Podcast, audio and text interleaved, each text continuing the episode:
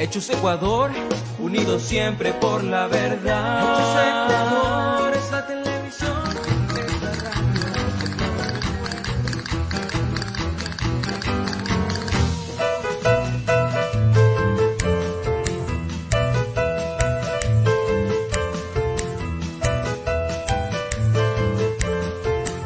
Esto es Cuentos y Enredos de la Historia por Hechos Ecuador. Aquí comenzamos. Bienvenidos y bienvenidas.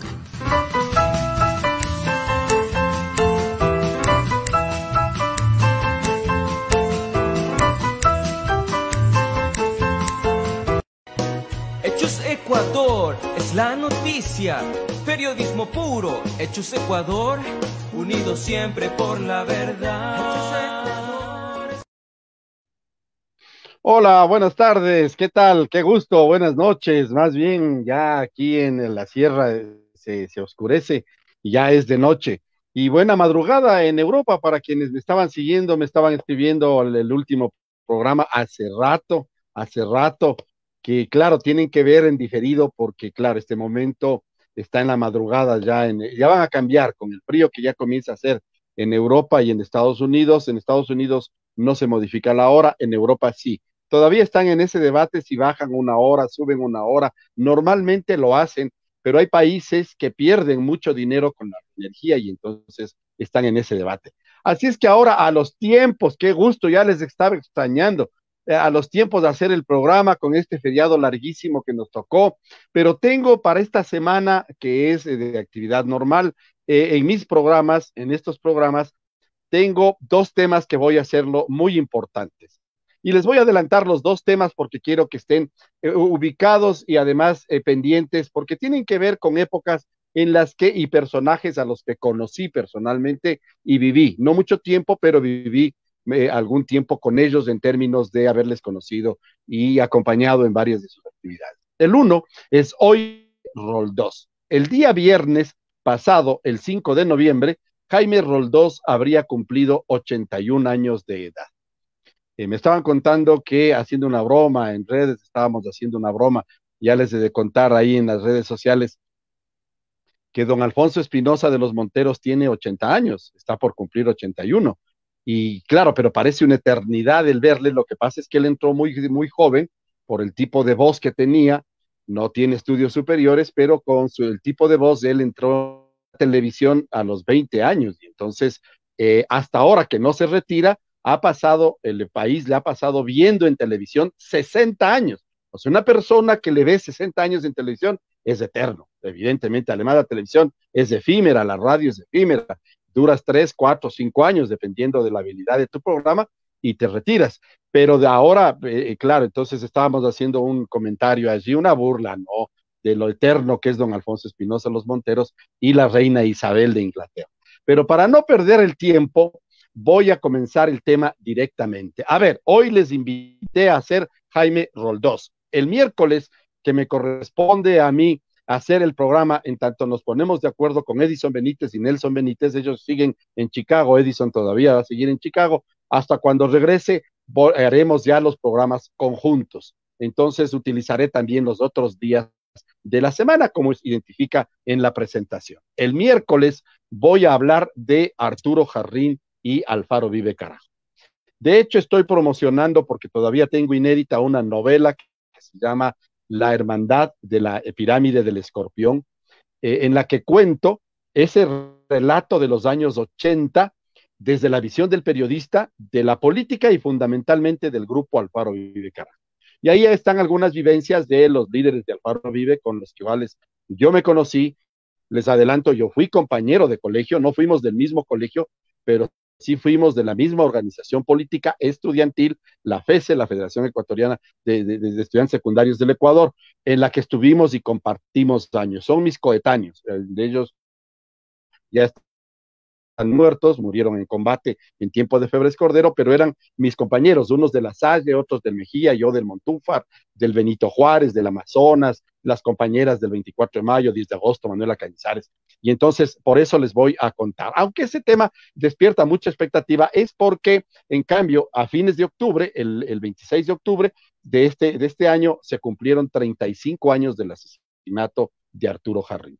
Y mi novela cuenta precisamente, no, es la de Arturo Jarrín ni Alfaro Vive, es la visión del periodista de cómo estaba el país de aquel entonces. Y entonces estoy buscando quien me, quien me imprima, quien me edite, quien para poder eh, eh, eh, ponerle a, a circular, más que por el dinero, más que por el dinero que puede representar, es por la formalidad. En redes, por ejemplo, a los amigos les he distribuido, a los amigos que tengo sus teléfonos, sus correos electrónicos, les he dado, he recibido sus opiniones, pero ese es el tema que les quiero contar. Vamos a hablar de Alfaro Vive Carajo y de Arturo Jarrín. Y le voy a invitar, espero que esté también presente, Edwin Jarrín, el hermano de Arturo, el hermano menor de Arturo, con quien voy a conversar a través de, eh, la conexión eh, tecnológica porque él se encuentra viviendo en México. Como saben ustedes, la esposa, Soledad Buendía, es legisladora de Alianza País, está perseguida, tiene todavía algunas implicaciones eh, jurídicas y tuvieron que salir del país y están viviendo en México.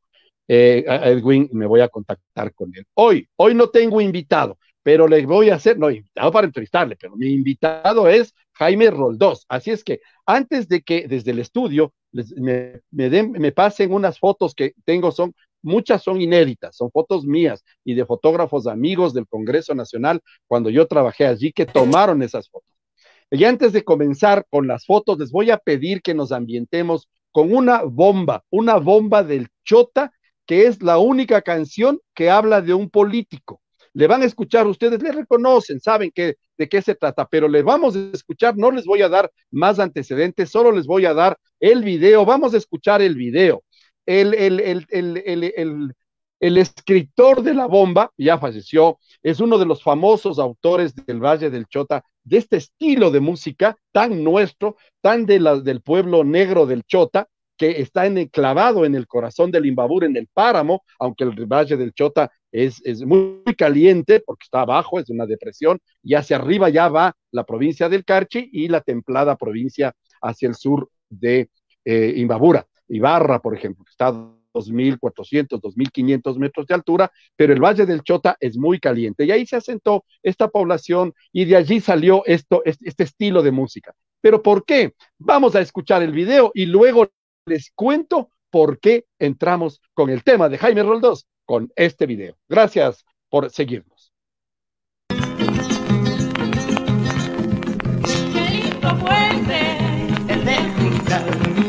Qué lindo Pasan los carros para Juncal. Pasan los carros para Juncal.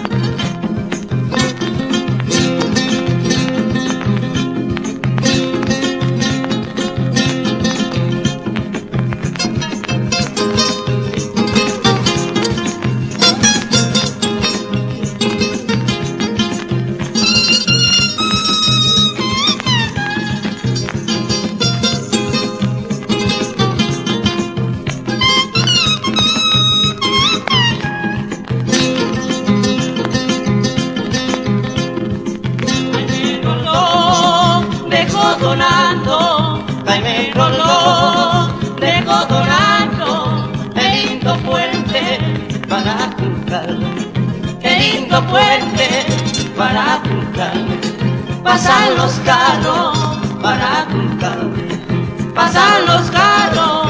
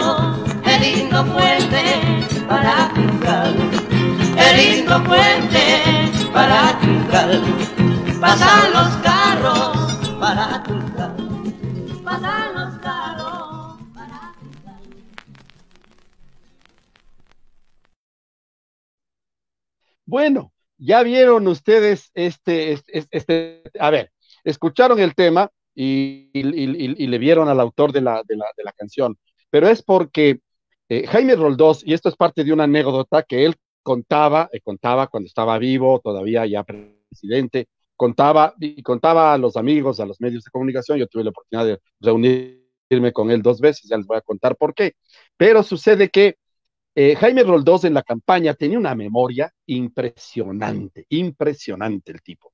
Eh, y, de este modo se recorrió el país y barrió en las elecciones. Ya van a ver ustedes los resultados. Eh, Jaime Roldós es elegido presidente. En la segunda vuelta electoral, por ejemplo, tengo, tengo el, el, original del periódico del diario El Comercio, cuando es elegido. Ahí hay algunas anécdotas allí, ¿no? 891 eh, votos para el binomio Roldós Hurtado, 394 para el binomio Sixto Durán Magén, el señor Icaza. Imagínense la diferencia, son más de 500 mil votos, es decir, y en ese entonces esto era de 890 mil, casi 900 mil, a casi 500 mil, 390. Es decir, una diferencia impresionante, y los militares querían que se quede, que siga Sixto Durán Magén.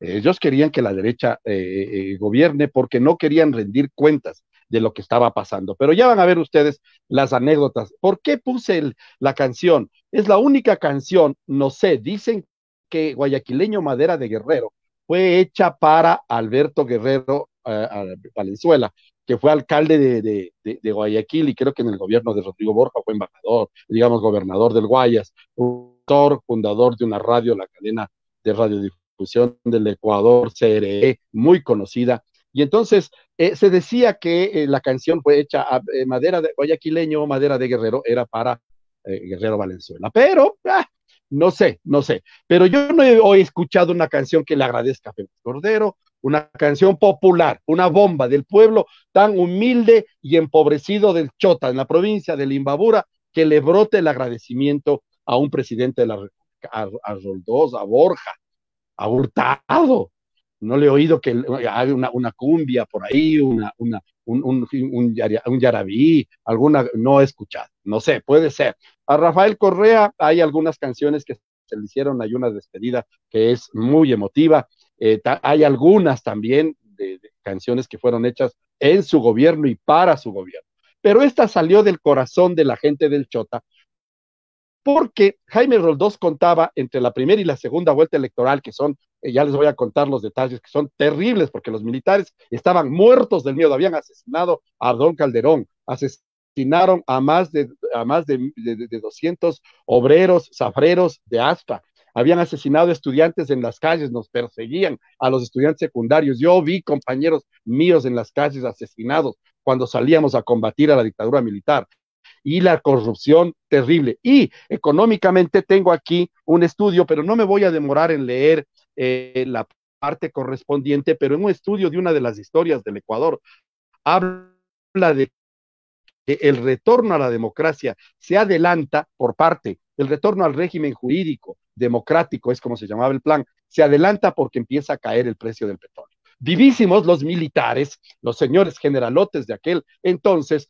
cuando estuvieron con, Rodríguez Lara, el petróleo estaba alzadísimo, exportábamos nosotros el petróleo, pero luego sucede que empieza a declinar porque ya todo el mundo empieza a explotar petróleo y cuando hay exceso de petróleo en el mercado, bajan los precios. Cuando hay exceso de pedido, en cambio, que se pide ah, en invierno, en invierno, por ejemplo, ah, los países del norte del mundo empiezan a pedir eh, eh, petróleo y nos compran petróleo y sube el precio. Entonces, eso empieza a regular el precio del petróleo. Hoy está altísimo, más alto que los que tenía el presidente Correa. Entonces, esperamos ver las, las, obras que tengan que salir. Pero estamos metidos en el tema de los Pandora, que ya hemos de hablar de ese tema también luego. Pero ahora vamos para que vayan ustedes. La idea de este programa es que vayamos haciendo una idea en torno a este proceso político porque aquí la idea es que nos dejen de ver como unos simples patanes pendejos a los que se les puede pedir el voto y luego meterles el dedo y decir, ah, qué maravilla, ¿no? Me creyeron, ¿para qué me creyeron? Los militares empiezan a entregar el poder, pero se les cruza Jaime Roldós Aguilera. Pero para empezar a hablar de Jaime Roldós Aguilera, no se puede dejar de hablar de Asad Bucaram el Halim. Y para hablar de Asad Bucaram el Halim hay que hablar de el creador, el fundador del partido eh, Concentración de Fuerzas Populares, que fue uno de los partidos más poderosos del país. Luego de la declinación, eh, si, siguieron mis programas, eh, si no les recomiendo que sigan los programas en las páginas, en cualquiera de las páginas que se pueden encontrar de, de, Hechos Ecuador en su, en su aplicación, tenemos la aplicación, tenemos la web, tenemos Facebook, YouTube, bueno, en cualquiera, en cualquiera, en cualquiera de las, de, las redes ustedes encuentran, buscan como eh, cuentos y enredos de la historia y miren, sucede que veníamos de, de, de un proceso democrático bastante alterado, bastante complicado.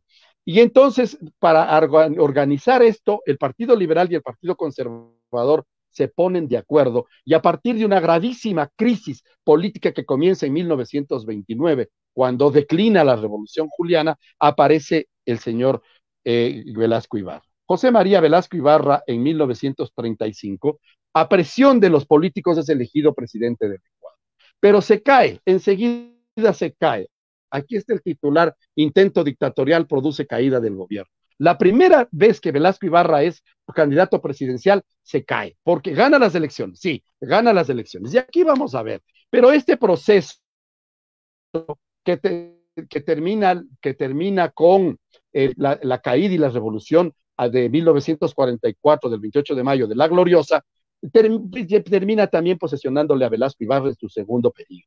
Pero sucede que se declara otra vez dictador, no le gustaba mucho la constitución, por eso es que no sé de qué hablan de Velasco Ibarra, de que era un genio de la política, y mentira, mentira. Ya hemos de hablar, ya hemos, ya de leer ustedes los temas, hemos de hablar. Pero sucede que para el brazo derecho de Velasco Ibarra, para la traición, primero para el ascenso a la izquierda y para la traición a los izquierdistas de 1946, es un señor que se llama Carlos Guevara Moreno, médico, riobambeño, cerca, cerca de Riobamba nació él. Fue a militar y fue a vivir en España durante la guerra civil en 1939, cuando Franco gana a los republicanos, se toma posesión y 40 años domina la política de España. Guevara Moreno es expulsado, viene al Ecuador como héroe, un héroe izquierdista, él era parte de las brigadas comunistas en España, y se posesiona al lado del populismo, y Velasco Ibarra, que era un indecente ideológicamente, porque a este no le daba problema ser conservador, nació en el Partido Conservador, pero de igual era de izquierda cuando le daba la gana o liberal, cuando le pactaba con el que le daba la gana, con tal de llegar al poder, pero no para robar, en eso sí hay que quedar claros, no para robar él, pero sí dejó que muchos de sus colaboradores, familias enteras, que ahora viven y lucran del dinero que hicieron cuando Velasco era gobernante de este país. Y entonces Guevara Moreno se posesiona como el, seguidor de Velasco Ibarra y decían que iba a ser el sucesor y realmente fue alcalde de Guayaquil, fue prefecto del Guayas, pero nunca pudo llegar a ser presidente porque las fuerzas opositoras le tenían lo mismo que pasa con Rafael Correa, más allá de que me estén escuchando correístas y no correístas. Lo mismo que pasa, ese odio perverso, ese odio a una persona que me puede hacer daño de mis intereses, le tenían a Guevara Moreno y a Sad Bucaram el Malim, el Halim, y terminan siendo dos de los perseguidos, por lo menos Correa llegó a ser presidente. Estos otros dos fueron perseguidos, pero nunca pudieron ser presidentes. Inclusive en dos ocasiones, que es cuando Roldós logra llegar como candidato presidencial. Ojo, una anécdota. Roldós no iba a ser candidato presidencial en 1978, ya estaba inscrito como candidato alcalde de Guayaquil por concentración de fuerzas populares. El candidato iba a ser Asad Bucaram, eh, eh, don Asad Bucaram el Jalín, pero sucede que en 1970, cuando hay que hacer elecciones intermedias de diputados, el último velasquismo da un golpe de Estado Velasco porque las siguientes elecciones iba a ganar de acuerdo a las encuestas. No sé si ya existía Sedatos, pero nos matábamos de la risa el otro día cuando se me ocurrió decir que Sedatos ya viene mintiendo desde Juan José Flores, García Moreno. Sedatos le mintió a Juan José Flores, que era el mejor presidente del Ecuador, y terminaron ganándole una guerra y Sedatos le mintió a García Moreno y terminaron asesinándole por esas mentiras que le hicieron creer los de Sedatos de aquel entonces. No sé si Sedatos ya funcionaba para 1970, pero sucede que las encuestas decían que don Asad Bucarame Jalim iba a ganar.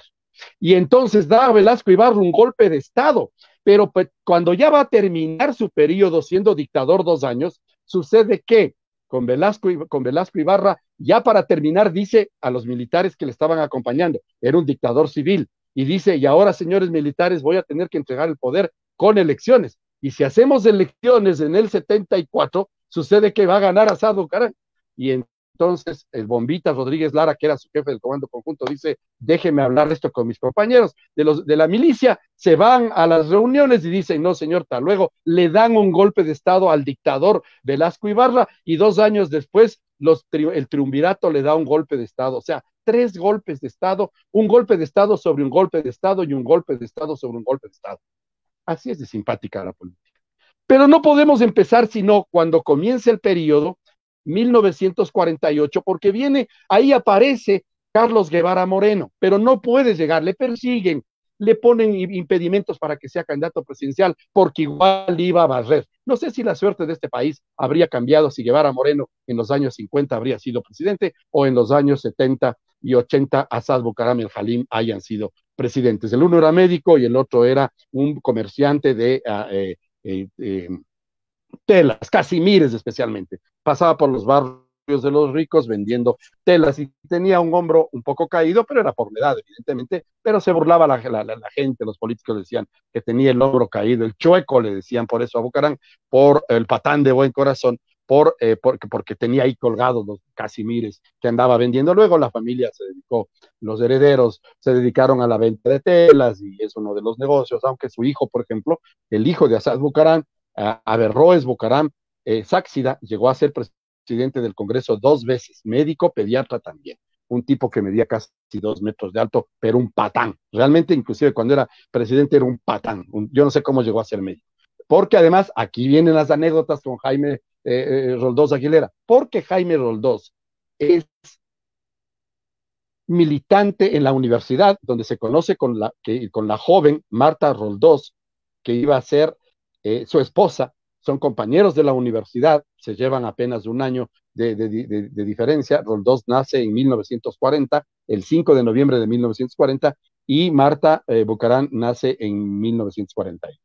Entonces eran coetáneos, compañeros de la facultad. Pero Roldós en 1960, en los años 60 de la dictadura militar, milita en un, grupo subversivo, que no era un subgrupo armado para tomarse el poder, sino era un grupo armado para proteger a los dirigentes de la izquierda en el país y que tenía una opción muy soñadora basada en el triunfo de la revolución cubana de los años 59 y que para los años 63, 64, mientras los militares estaban en otra de las tantas dictaduras militares, sucede que Jaime Roldós milita en una organización que se llamó URGE, Unión Revolucionaria de la Juventud Ecuatoriana. Pero eran grupos armados, pero eran grupos armados en las universidades, en los colegios, en las calles, en los barrios populares, para defenderse. No es que con esas armas iban a saltar el poder, es decir, no era un ejército revolucionario a los sandinistas, a los FARC, a los M19, a, a, los Parabundo Martí en El Salvador, inclusive Alfaro Vive, que te, quería tomarse el poder. Aquí, pero sin un ejército, no era un ejército Alfaro Vive, era un grupo más bien poquista, insurreccional, que es lo que, detallaba el, el, Che Guevara. Pero entonces Jaime Roldós viene de esa práctica, pero la tendencia era marxista, era más bien separados del Partido Comunista y ya de la división que hace la CIA al Partido Comunista para fundar la tendencia maoísta, sucede que los dos, eh, los dos sectores se decepcionan eh, jóvenes de las universidades del Ecuador y fundan la URGE. Pero paralelamente la derecha, en donde están los primos, los primos políticos que luego van a ser primos políticos de Jaime Roldós, tanto Averroes Bucarán como Avicenas Bucarán, sucede que hijos de Asad Bucaram el Jalín, eh, el, creador del, candidato Roldós, sucede que ellos militan en otro grupo de derecha armado, que era en cambio para hacer atentados contra la izquierda y a veces aparecer, como, como dice Philip allí en el libro de la CIA, la CIA en el Ecuador, la CIA adentro, por dentro, dice que se creó la, la pandilla social cristiana para eh, cometer actos para acusarles a los comunistas porque tenían muchas simpatías de políticos comunistas aquí en, eh, en, el, en, el, en la juventud ecuatoriana. Y entonces sucede que eh, se iban a, pelear entre ellos, o sea, eh, imagínense que se hubieran encontrado armados Roldós de la Urge, yo no sé si Roldós andaba armado, eso no estoy diciendo, era un grupo, era un grupo que se protegía con armas, no digo que Roldós haya estado armado ni haya participado, pero Bucarán sí, a, a, Berroes Bucarán sí, y, y, a Vicenas Bucarán también, ellos sí, inclusive públicamente sí, nosotros fuimos de los Atala y todo. Era como que dos grupos en la Universidad Central o en la Universidad de Guayaquil se enfrentaran, ahora con lo que ha pasado en las universidades, al menos en Manta, se, se, se, se, pelearan armados. En el uno estaba Roldós y en el otro los primos de su esposa, o de la que iba a ser su esposa, no sé si ya estarían casados para aquel entonces. Pero entonces esto comienza con un proceso político que estabiliza en el Ecuador a partir de 1948. Y quiero que escuchen estos nombres, por ejemplo, porque voy a nombrar solo los candidatos. Por ejemplo, cuando ya el Ecuador se estabiliza y tiene un periodo largo de casi 12 años de democracia en 1948 que nos lleva hasta 1960 con la siguiente dictadura, van de candidatos Manuel Sotomayor, a ver, no, Manuel Elicio Flor, Alberto Enríquez Gallo, el general que ya les hablé, que creó la policía y creó el Código del Trabajo, y Galo Plaza Lazo. Gana Galo Plaza Lazo, se estabiliza la democracia, dura cuatro años. Las siguientes elecciones participa José María Velasco Ibarra con su binomio Alfredo Chiriboga Guerrero, Modesto Larrea también por el Partido Socialista, José Chiriboga por el Partido Liberal y el señor Ruperto Alarcón Falconi por el Partido Conservador. ¿Por qué hago énfasis en este nombre? Porque es el papá de Fabián Alarcón Rivera. ¿Por qué quería hacer este recuento? Para que vean ustedes dónde empieza la formación de nuestros políticos y cómo llegan a ser en nuestros políticos lo que son nuestros políticos, que tanto nos decepcionan. Rupango Feroche le decían como apodo al papá de Fabián Alarcón, Ruperto Alarcón Falcón. Es la primera vez que participa, pierde, conservador, verán, Velasco Ibarra, eh, eh, Fabián Alarcón Rivera, el papá de Fabián Alarcón eh, Rivera, Galo Plaza Lazo, todos hacia la derecha. El Ecuador estaba alineado. Entonces, para esas elecciones gana Velasco Ibarra y es el único periodo de las cinco veces presidente que termina. ¿A quién le tiene de ministro de, gobierno? A Carlos Guevara Moreno, que se dedica no a construir el partido velasquista, sino concentración de fuerzas populares, porque quiere ser presidente. En las siguientes elecciones participan Raúl Clemente Huerta, Camilo Ponce Enríquez, Carlos Guevara Moreno y José Chiriboga. Gana las elecciones Carlos Guevara Moreno y le roban y le dan al primer social cristiano Camilo Ponce Enríquez del 56 al 60. Ahí empieza una debacle, luego eh, eh, reclama Guevara Moreno, le persiguen y sucede que se acaba la carrera de Guevara Moreno. Y cuando está estructurando su partido, ya ha sido con su partido, llega a ser alcalde de Guayaquil y prefecto, viene don Asad Bucaram el Jalín, que se ha recorrido las calles y pueblos y barrios de Guayaquil y se conoce al pueblo y le conoce al pueblo y el patán de noble corazón le quita el partido a Guevara Moreno que tiene que formar otro partido, a la final no le dio mucho éxito. Y con ese partido que nace de la ruptura entre Guevara Moreno y Asad Bucaram el Jalín, llegamos a la historia de Jaime Roldós. ¿Se dan cuenta por qué tenía que nombrarle? Pero hay otra historia, otra anécdota que les voy a contar y le voy a pedir al estudio de, Hechos Ecuador que me ayude ya pasando una serie de fotografías que van a seguir pasando para, eh, si tengo tiempo les explico el contexto de las fotografías, pero van a ver ustedes la posesión de Roldós, eh, Asad Bucarán hablando, los militares, bueno, varias, unas fotografías, el bombita inaugurando el primer barril del petróleo. Entonces, para la siguiente elección, participan Gonzalo Cordero por el Partido Conservador, Galo Plaza nuevamente, Antonio Parra Velasco y José Velasco y José María Velasco Ibarra, y gana en 1960, gana la, la, la Ahí está, por ejemplo, Rodríguez Lara abriendo el oleoducto. Esa foto, si me dejan un momentito allí, pueden ver ustedes a Asad Bukarame Jalín, presidente del Congreso, con una comisión de notables que van a ver ustedes, va a seguir pasando.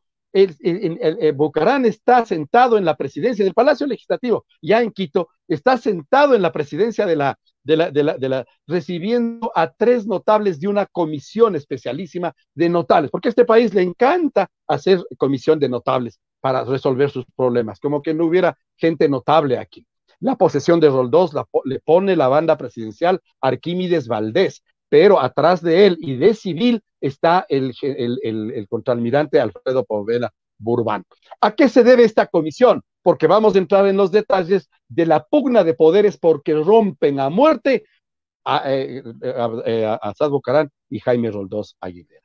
Quiero avanzar en esto porque en el año, en el año 1960 Velasco Ibarra llega a su cuarto periodo y todos aducen que sí, que va a haber tranquilidad, va a haber un poco de actuación eh, de, Velasco más ya, maduro, ya, ya, ha sido de izquierda, ya ha sido de derecha, ya ha metido presos a sus amigos, ya sus, sus familiares y amigos se han hecho ricos en el gobierno, pero sucede que no. Lo que hacen es que quiere darse un golpe de Estado y a quien le tocaba sucederle es a Carlos Julio Arrosemena Monroy, elegido vicepresidente con él, pero sucede porque la papeleta, como les conté, en ese entonces era una papeleta para presidente y una papeleta para vicepresidente. Pero a, Carlos Arrosemena se pelean. Se pelea Carlos Julio Arrosemena con Velasco Ibarra y Velasco pretende dar un golpe de Estado, pero como estaba en auge eh, este, esta simpatía izquierdista en el Ecuador, no solo de la juventud, sino de los políticos, la CIA le manda a Philip allí y a un señor de apellido Norton, que es el otro agente de la CIA, a que hagan su trabajo aquí y creen bandas, pandillas, como dice la, la pandilla social cristiana, para que atenten contra la derecha. Y entonces, lo que, digamos, la derecha contra la izquierda, para que aparezca como que, por ejemplo, esta pandilla social cristiana, en el libro de Philip allí está, eh, así les llama, pandilla social cristiana,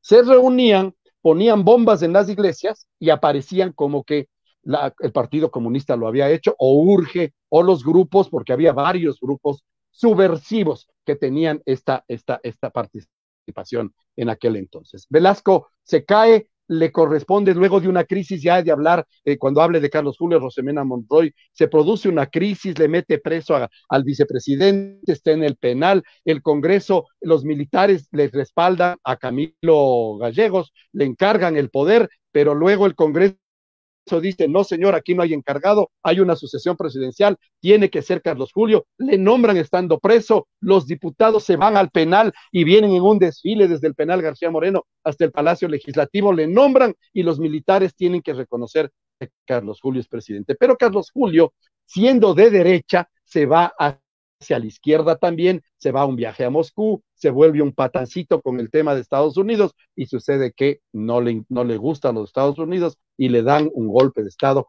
Ahí cuenta, Philip allí cuenta cómo fraguaron el golpe de Estado contra eh, Carlos Julio Rosemena Monroy y cómo les pusieron a los dictadores de 1963 hasta 1967. Otra vez en crisis. Gana Velasco, vamos a elecciones. Se presenta Andrés F. Córdoba, Jorge Crespo, Camilo Ponce, Elías Gallegos Anda y José María Velasco Ibarra en 1968 y vuelve a ganar. Pero sucede que aquí no está todavía de candidato a Asad Bucarán porque le sacan de la, él iba a ganar, le sacan de los, de los requisitos. Pero las siguientes elecciones hay que elegir en 1972. Y dice Velasco, ¿y ahora qué hacemos? Intermedias de legisladores de 1970, tranquilos, señores militares, tranquila la derecha, sus negocios están tranquilos conmigo, voy a darme un golpe de Estado y yo seré dictador. Hasta 1972, en el 72 decidimos que cuando faltaban cuatro meses para que termine su periodo, seguramente Sedatos corre una encuesta, ah, Sedatos corre una encuesta, no digo que Sedatos haya estado funcionando en aquel entonces, sucede que se corren las encuestas y Asad Bucaranga. Entonces ahí viene el lío, le da un golpe de Estado, bombita a Rodríguez. Ah, ya. ¿Vieron ustedes entonces cómo se van poniendo? Y llegamos al retorno a la democracia. Y sucede que después de lo que les he contado, que se vuelve tortuoso el tema, ¿no? no, no, no es muy claro el tema del retorno a la democracia cuando empieza a bajar el precio del petróleo, cuando las cosas están políticamente mal, hay demasiada corrupción, hay asesinatos, hay acusaciones permanentes de violaciones a los derechos humanos por parte de los, de los, de los, contra los militares, de los políticos y de los militantes, dicen, regresemos a la democracia. Y se convoca primero para no hacer la costumbre que siempre hemos hecho en el Ecuador, como les contaba, que es hacer una asamblea constituyente para dictar una nueva constitución y establecer el Estado.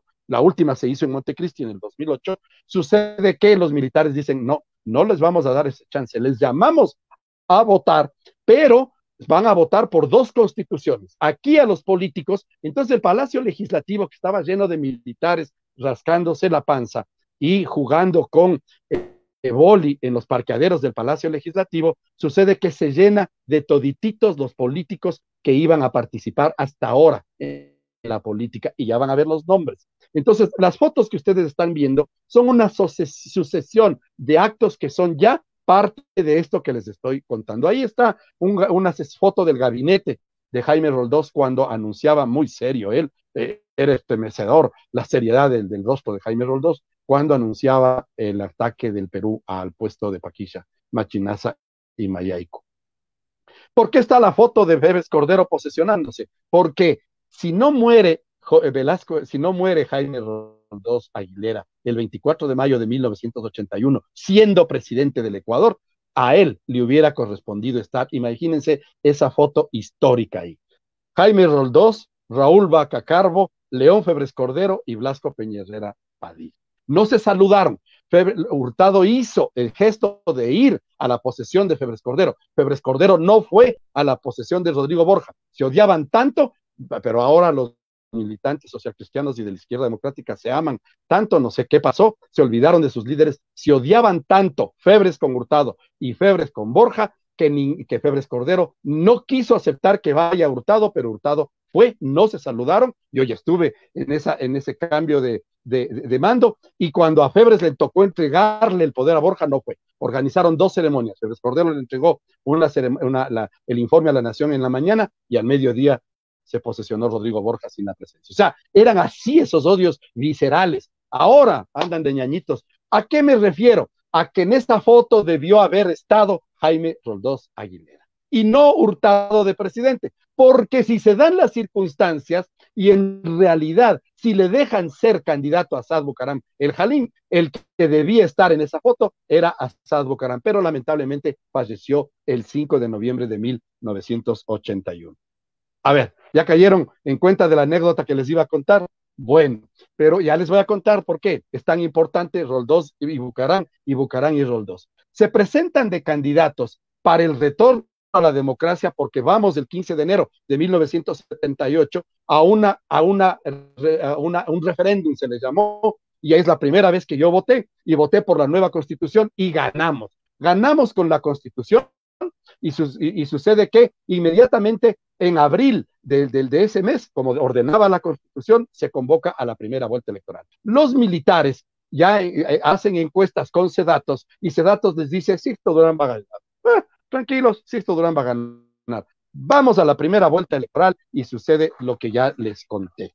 Sucede que les barre con más de 890 mil votos Jaime Roldós, Osvaldo Hurtado, al binomio Sisto Durán Ballén, Rafael Icaza creo que era el candidato vicepresidente.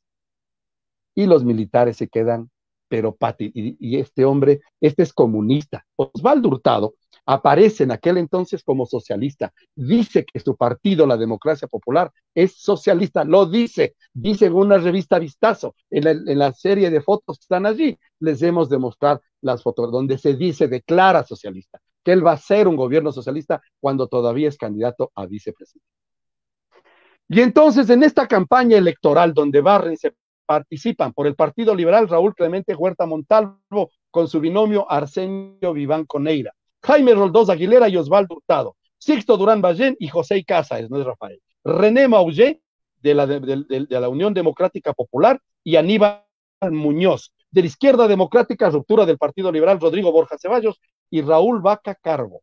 Y luego del Frente Radical Alfarista se presentan Abdón Calderón Muñoz y Edgar Molina Montano. En medio de la primera y la segunda vuelta, que no se convoca, asesinan a Abdón Calderón por orden del ministro de Gobierno, Jarrín Cagüeñas. Sucede que el general Jarrín Cagüeñas ah, le manda a matar porque estaba investigándoles a los militares Abdón Calderón, padre de Cecilia Calderón de Castro. Cecilia Calderón, que también llegó a ser legisladora y candidata en varias ocasiones. Ya ven los nombres aquí. En esa campaña, para ganarles y con el carisma, Jaime Roldós pasa por el puente del Juncal, que era un puente chiquitito, apenas de, cemento, y sucede que al pararse en el Juncal, dice Jaime Roldós y cuenta y dice, una, una señora una, una, negra, se me acercó y me dijo, presidente, acordaráse del Juncal. Esto contaba el propio Jaime Roldós. Y dice, y me, y me acordaré y me acordé del Juncal. Solo por ese gesto, ese gesto de cariño de esta, de, esta habitante del, del, Valle del Chota, dice Roldós, conmovido, que terminó. Ahora, si ustedes conocen el puente del Juncal, es justo el pueblo, el pueblo de Imbabura, que está al final de la provincia de Imbabura, por el puente del Juncal se cruza el río Chota y se pasa a la provincia del Cariche. Pero lo famoso del Juncal es que allí es una mata para jugadores de fútbol, más allá de que la selección les tenga, no les tenga y todo lo demás, como están en la sierra, tienen una estructura física muy cercana a la serranía, no a la que lo, de la mayoría del mundo, el fútbol en el mundo se juega casi a nivel del mar. Y entonces eso nos dio ventaja con el Bolillo Gómez, pero ese es otro cuento. Y de ahí viene la bomba que escucharon al principio, que es lo que quería contar. Es bueno, Barre Roldós, bueno, Barre Roldós, pero en principio el binomio que iba a ganar en la foto que les estábamos mostrando era Asad Bucarán Julio César Trujillo. Ese era el binomio que iba a ganar, ese era el binomio que se iba, pero le meten, cuando hable de Asad Bucarán y de hacer un programa solo de Asad Bucarán, ya lo hice alguna vez, y los recuerdos, la vida del tipo en realidad no era un buen político, era un muy populista, eh, un poquito patán, un poquito grosero, pero además de derecha, o sea, no nos hagamos bolas, de derecha. Entonces, claro, por eso es que con su presidente, con, el presidente de su partido, que elige su partido, el Concentración de Fuerzas Populares, Jaime Roldós iba a ser candidato a alcalde de Guayaquil y Asad Bucarán a presidente con Julio César Trujillo. Los, los, se asustan los, los militares y dicen otra vez, si dimos el golpe de Estado con Velasco y le dimos golpe de Velasco y nos dimos un golpe de Estado al bombito entre militares, es para que no sea Asad Bucarán el presidente. ¿Cómo le van? Y empiezan a enredarle la vida y le sacan de la papeleta a Asad Bucarán el Jalim y sucede que tienen que decidir y Bucarán, bueno, ya había cierto movimiento al interior del CFP y de la democracia cristiana del Partido Conservador, que era el aliado, el Partido Conservador, del que salió Julio César Trujillo, el inefable, el que dejó haciendo tanto daño al país como Julio César Trujillo, ese señor sale del Partido Conservador, pero estaba en pugna con Hurtado que venía de un grupo de jóvenes militantes venidos de algún, algún enamoramiento con ideas de izquierda de la democracia popular. Y del otro lado, el joven Jaime Roldós, de 39 años, Hurtado de 40, se peleaba con su tío político Asad Bucaram.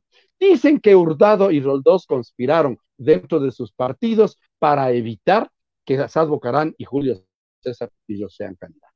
Pero cuando Bucarán tiene que ceder, le da el puesto de candidato presidencial, le dice a Trujillo, señor Trujillo, vaya usted y complete el binomio. Y Trujillo, tan visionario, tan inteligente como era este señor, dice, no, porque este señor, este joven no va a ganar nunca y además es comunista. Él venía del Partido Conservador y se perdió de ser el, el presidente del Ecuador, porque si muere Roldós por esas circunstancias, Dicen que Hurtado tenía que ver con la muerte. No sé si Trujillo hubiera pactado, pero bueno, ya.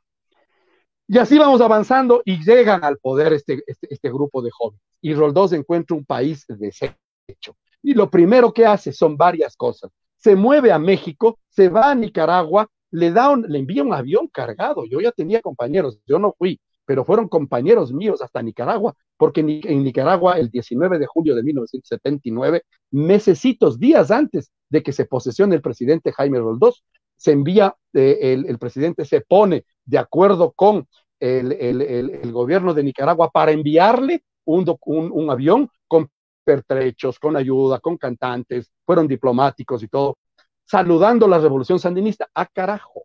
Y entonces Assad Bucarán, que ya era candidato a diputado y había ganado, todavía no se elegían los presidentes ni nada, había que llegar al 10 de agosto, a la tarde del 10 de agosto, sucede que no, eh, dice chuta este señor, este joven Roldós se me está yendo por la izquierda. Se va a México y en México junto a un señor que se llama César Verduga Vélez, militante del Partido Comunista en el Ecuador, luego ministro de, de, gobierno de Fabián Alarcón Rivera. Sucede que se van a, la, a, México y fue con la ayuda de un presidente mexicano, la Asociación Latinoamericana para los Derechos Humanos, en la que se hace cargo un chileno que se llama Juan de Dios Parra, en determinado. ¡Ay! empiezan ustedes a atar todas estas cosas. ¿Se dan cuenta? Por eso es que quería hacerles caer en cuenta todo este proceso. Hablando de Roldó, he hablado de todos en este periodo político. Pero voy a continuar hablándole, ¿no? Todavía tengo un poquito de tiempo, porque tengo, por ejemplo, aquí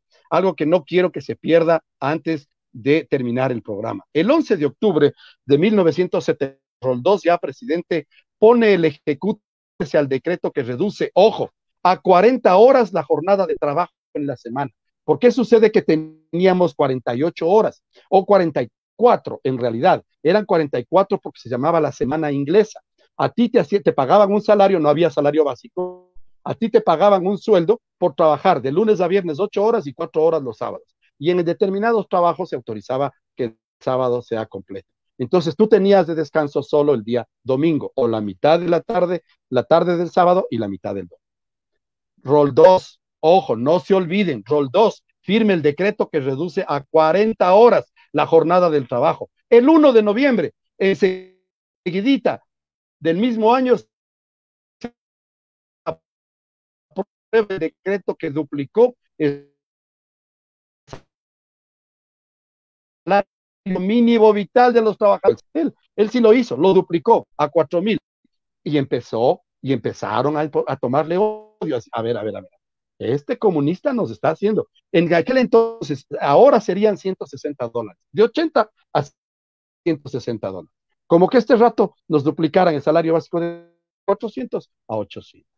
El presidente combatió al Congreso desde el primer día denominando patriarcas de la componenta a los líderes de la oposición en el legislativo. En el legislativo, León Febres Cordero Rivadeneira, Carlos Julio Rosemena Monroy, Otto Rosemena, Jaime Hurtado del MPD y Asad Bucaram el Halim, su tío político, eh, eran sus principales rivales. Y a Febres Cordero le dijo, usted es un el insolente recadero de la oligarquía, del grupo de los patriarcas de la componenda, porque todos ellos que estoy nombrando eran legisladores y la derecha se aglutinó porque Asad Bucaram se llevó a los legisladores, la democracia popular logró sacar a algunos de los suyos, pero no pudieron montar un partido político con legisladores presentes. En 1981 lo anuncia como el año del avance. Lo, lo, dice, era entusiasta el hombre. A fines de enero y principios de febrero del 81 hubo la confrontación con el Perú. En la obra física y social, Roldós construyó varios importantes puentes, como el del Juncal, en el límite de Imbaburicarchi, promovió el Plan Nacional de Desarrollo y el programa de desayuno escolar para los niños de sectores pobres. Roldós, con habilidad y diplomacia, en medio de una tensa crisis, llevó a la OEA el problema territorial del Ecuador para llamar la atención al mundo. El aporte más significativo de Jaime Roldós fue su política internacional en materia de derechos humanos en una época en la que la mayoría de países latinoamericanos todavía eran gobernados por dictaduras militares asesinas como las de Pinochet y las de Argentina. A raíz de la elección de Ronald Reagan como presidente de los Estados Unidos el, en, el 4 de noviembre de 1980, estos sectores conservadores tuvieron oportunidad de poner de manifiesto su oposición, de donde derivó una pugna. En enero de 1981, Roldós declinó la invitación para asistir a la investidura de Reagan en razón de sus discrepancias en materia de derechos humanos y estrechó vínculos con el gobierno sandinista de Nicaragua y con el Frente Democrático Farabundo Martí de El Salvador, que se oponía al régimen militar de ese país. Su lema fue siempre el país sobre todas las cosas. Ese era Jaime Roldós. Y dos hechos fundamentales. No fue obra de él, se construyó con la plata del petróleo, pero él inauguró la represa de, Paute, la generadora el, ente generador se inauguró en el periodo. En realidad no lo construyó, pues es una obra que requiere demasiado tiempo para construirse, pero la inauguró él y, e integramos el sistema integrado de, de, luz con Paute, empezó a funcionar porque antes eran centrales hidroeléctricas pequeñitas y la mayoría, la de Guayaquil, la de la costa especialmente, a varios políticos de derecha se les pagaba por alquilar barcazas en donde con diésel tenían las turbinas que generaban la energía para Guayaquil, Daule, Machada, Manta. Y con, este sistema integrado, lo que es ahora Coca-Cola Sinclair, se alimenta, claro, Coca-Cola es superior Esos son los presidentes que hay que apoyar, porque esas son las visiones. Pero un hecho fundamental y que marca la ruptura con, con la derecha es porque aquí en el Ecuador, desde los años 50, milita, funciona y aparece en la Amazonía, especialmente con, chuta, tratando y maltratando a los pueblos amazónicos, especialmente a los guaraníes, el Instituto Lingüístico de Verano, ILV. Y sucede que es acusado de violaciones, de secuestrar niñas. La primera, la primera Tagaeri, el primer contacto humano de los no contactados, Tagaeri, Taromenane, con la civilización, es el aparecimiento de Dayuma, una indígena quichua que vive, que vive en, con el pueblo no contactado Tagaeri, pero que de algún modo logra escaparse y llegar hasta un pueblo donde le toma una catequista evangélica de las iglesias protestantes de Estados Unidos, aprenden el idioma, se las lleva a pasear por Estados Unidos, por el mundo, le muestran como, como, como objeto de zoológico y esta iglesia, el Instituto Lingüístico de Verano, que es una iglesia realmente, empieza a meter alimentos y cosas que empiezan a dañar la genética, la salud de este pueblo. Y entonces sucede que en 1954, de hacer un programa aproximadamente, eh, eh, eh, son asesinados cinco militantes de esta iglesia. Y eso nos pone en el mundo porque somos los asesinos de estos y ellos deciden, sus hijos, inclusive su hijo. En el YouTube pueden encontrar ustedes, eh, eh, hay un video del hijo de uno de los sobrevivientes, el hijo de uno de los muertos en esta masacre de los Guarani hacia estos militantes de la iglesia del Instituto Lingüístico de Verano. Se denuncian tantas atrocidades de esta iglesia que sucede que uno de los primeros decretos de los dos es expulsarle del Ecuador al Instituto Lingüístico de Verano a los Estados Unidos, les da una patada en donde ya se pueden imaginar y les dice ustedes, Reagan y su instituto lingüístico, fuera de aquí. Chuta. Entonces van entendiendo, le mataron a Roldós, como dice Jaime Galarza Zavala. ¿Quiénes mataron a Roldós? Ándale. Si ven que se va constituyendo todo un proceso político a través de, Jaime Roldós eh, Aguilera, o sea, entonces, chuta, no, no podía estar vivo. Y para terminar, todavía me faltan unos, unos minutos más.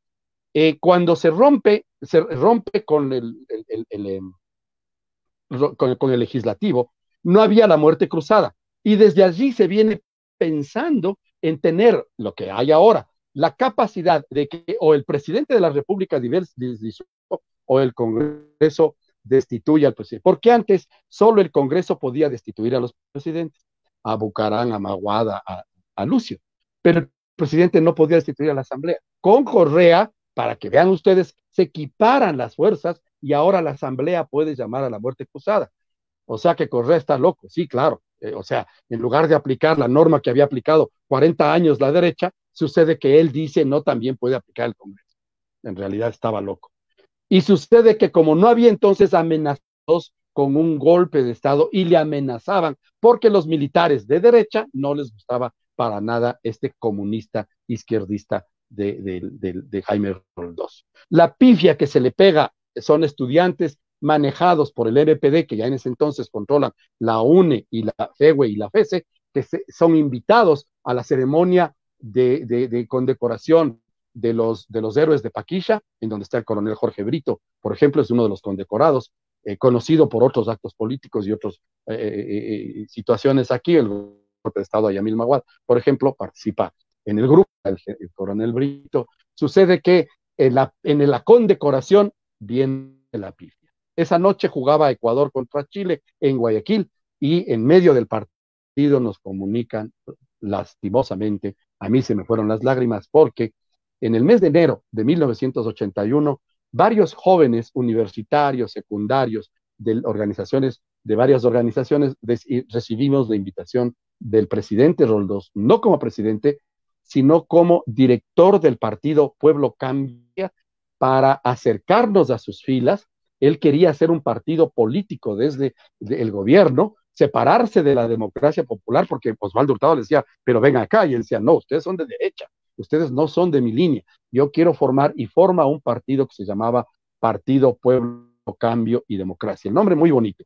Nos invitan a varios jóvenes a participar, yo voy a una reunión, En la primera reunión nos cuentan lo que estaba, el presidente estuvo muy lejos, pero hay una segunda reunión ya solo con 10 líderes a los que nos habían ya tomado en cuenta por propuestas, ideas que planteábamos en ese entonces, y nos llevan a comer unas guatitas recomendables de la calle Benalcázar y Chile. Cuando vengan a Quito, pregunten las guatitas de la Benalcázar, atrás del Palacio de Gobierno, ahí están las guatitas. Son, no me voy a poner a discutir la receta, porque igual que el, que cebollado se come con pan, con canguil o con, o con, o con chifles, me van a saltar a la yugular por hablar de temas prohibidos. Esa guatita se come con pan y con arroz y con cuchara, y es hecha en base de maní. Entonces sucede que eh, nos invitan a ese, a ese restaurante, eh, eh, se cerró por la seguridad, se cerró y tuvimos una reunión con, con, el presidente Jaime Roldós, quien nos invitó a afiliarnos al partido político. Cuando estábamos en ese proceso, esto fue en febrero de 1981, el 24 de mayo de 1981 lamentablemente falleció. Y fallece el 24 de mayo, una fecha histórica. Cuando fallece eh, José María Velasco Ibarra, él, le preguntan al presidente electo Jaime Roldós Aguilera y le dicen, el presidente, el expresidente Jaime Roldós, eh, José María Velasco Ibarra, ha muerto hoy, 30 de marzo de 1979. Y el presidente Roldós dice, el presidente electo dice, parece que hubiera justicia divina. Muere justo un 30 de marzo, el día que le dio el golpe de Estado a la izquierda ecuatoriana en 1946. Y esta anécdota me acuerdo porque cuando eh, muere Asad Bucarán el Jalín, el peor enemigo, su tío político, muere el 5 de noviembre de 1981, cuando ya Roldós está muerto, meses después, pero el 5 de noviembre es el cumpleaños de Roldós. El día, el día que nació Roldós, muere su peor enemigo, su tío político, Asad Bucaram, el Jalín. El día de hoy, el presidente Roldós estaría cumpliendo 81 años de edad y son 41 años de su muerte y él, está, y él murió cuando tenía 40 años.